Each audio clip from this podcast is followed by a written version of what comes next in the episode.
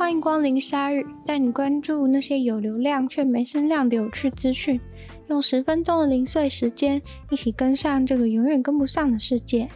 美国在八月三十一日从阿富汗撤军完成，终结了二十多年来许多美国民众对于美军到底在阿富汗干嘛的质疑。只可惜，才刚走不久，美军就爆出了误杀平民的事件。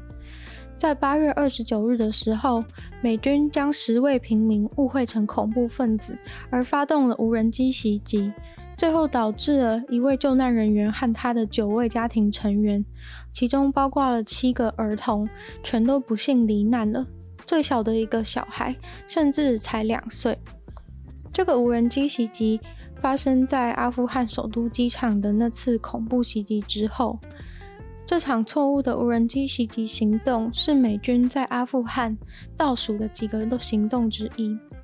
之所以会发生误杀的惨案，是因为美国的情报显示，那位救难人员的车子是跟 ISK 的激进分子有关。ISK 是 ISIS 在阿富汗的一个分支组织。美军的调查指出，救难人员的这台车曾经在 ISK 的组织附近活动。然后，ISK 似乎跟对机场的恐怖袭击有关，所以美军就怀疑这台车的车主也是恐怖分子。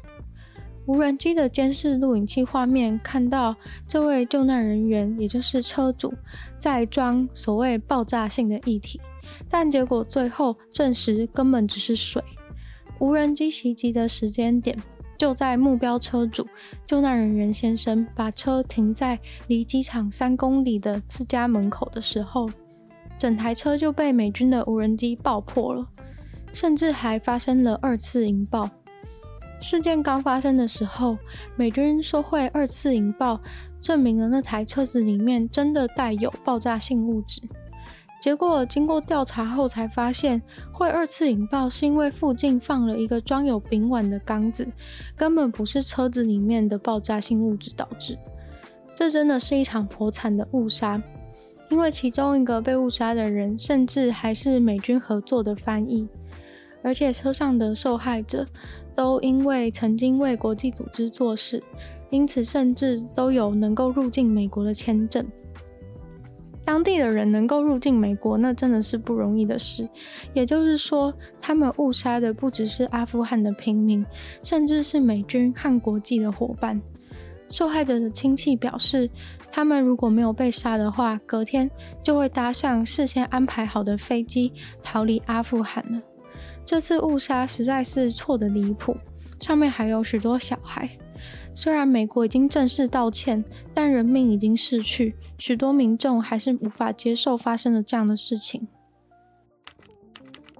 乘客和货柜以后就能够坐高铁高速穿越埃及的沙漠了。这是埃及第一个高铁，会从开罗开到埃及新的行政首都，中途经过很多新开发的城市。德国的西门子公司跟埃及在九月初签了合约，要先盖一千八百公里当中的六百六十公里的铁路。埃及表示，这将会是铁路版的苏伊士运河。第一条线会将紧邻红海的爱因苏赫纳周边的港口城市连接到靠近地中海的亚历山卓那边。根据西门子公司的说法，这一段会在二零二三年开工。西门子将会跟阿拉伯的工程公司合作，目前预计整个合约价值四十五亿美金。不知道大家是否知道，埃及的人口有一亿人，光是开罗就有两千万的人口，目前正在往附近的沙漠扩张。为了应对埃及从一九八零年代以来翻倍的人口成长，这个高铁就是为了要让城市的人口能够分散出去。但是如果欠缺交通建设的话，是没有办法带动新的城市发展，人也就不会搬过去。所以就打算用高铁来串联开罗和在东边的新首都。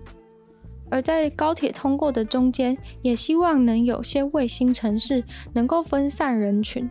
如果高铁盖好的话，西门子估算每年会运送超过三千万人。而且跟原本的交通时间比起来，可以省下一半。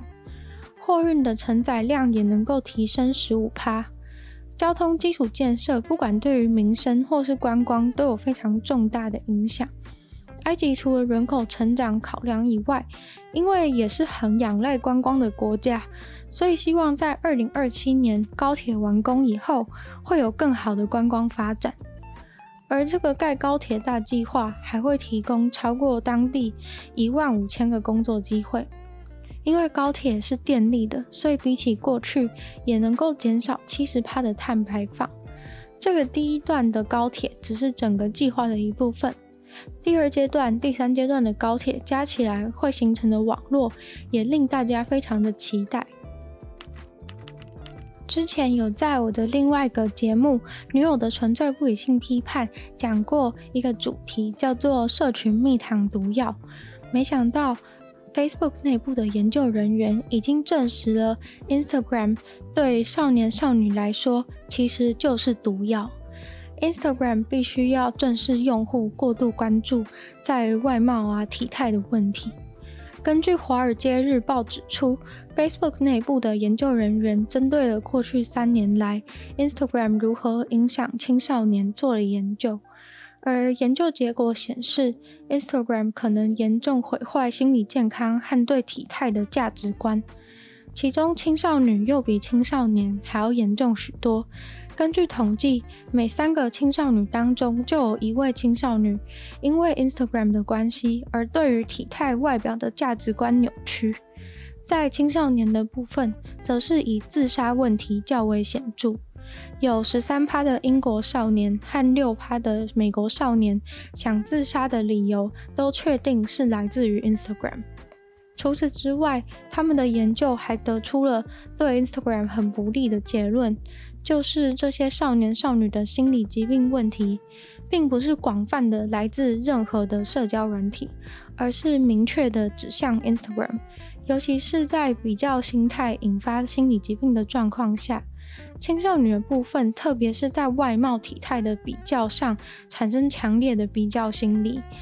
但其实广泛而言，Instagram 上面炫耀成就、炫富的情形，也是问题核心之一。除了真的炫耀财富的人以外，也有很多人在假装自己有钱来炫耀。跟修图的情况类似，这种假装造成的假象，让其他观看 Instagram 的人自卑感更甚。Facebook 内部也把报告书呈给了 CEO 祖克伯，说是将会正视这个问题，并且尽全力去改善。不过，也有人认为这都只是在打假球，做给大家看，提升公司形象而已。因为在美国，对于 Instagram 文化的批评声浪已经快要压不住了。在日本，有一家甜点店非常的热门，话题性极高。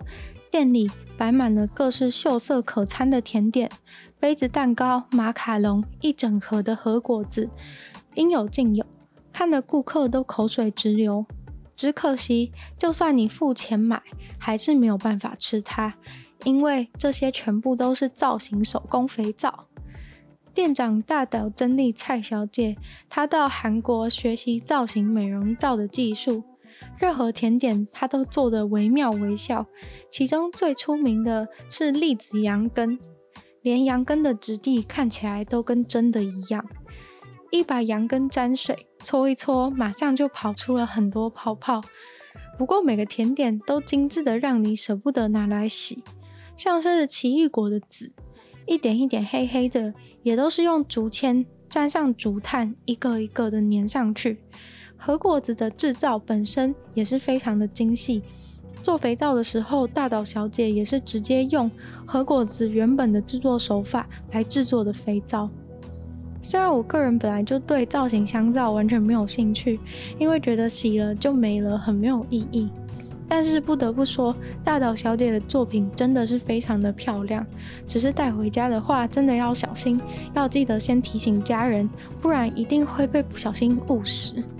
今天的鲨鱼就到这边结束了。喜欢鲨鱼的朋友，记得帮鲨鱼分享出去。可以的话，在某 podcast 留星星，写下你的评论，也可以在任何留言区的地方写下你对鲨鱼新闻内容的想法，我都会再回复哦。那也可以去收听我的另外一个 Podcast《女友的纯粹不理性批判》，里面有时间更长的内容可以陪伴大家。那也可以去订阅我的 YouTube 频道，追踪我的 IG。那就希望鲨鱼可以在每周二、四、六顺利与大家相见。那我们就下次见喽，拜拜。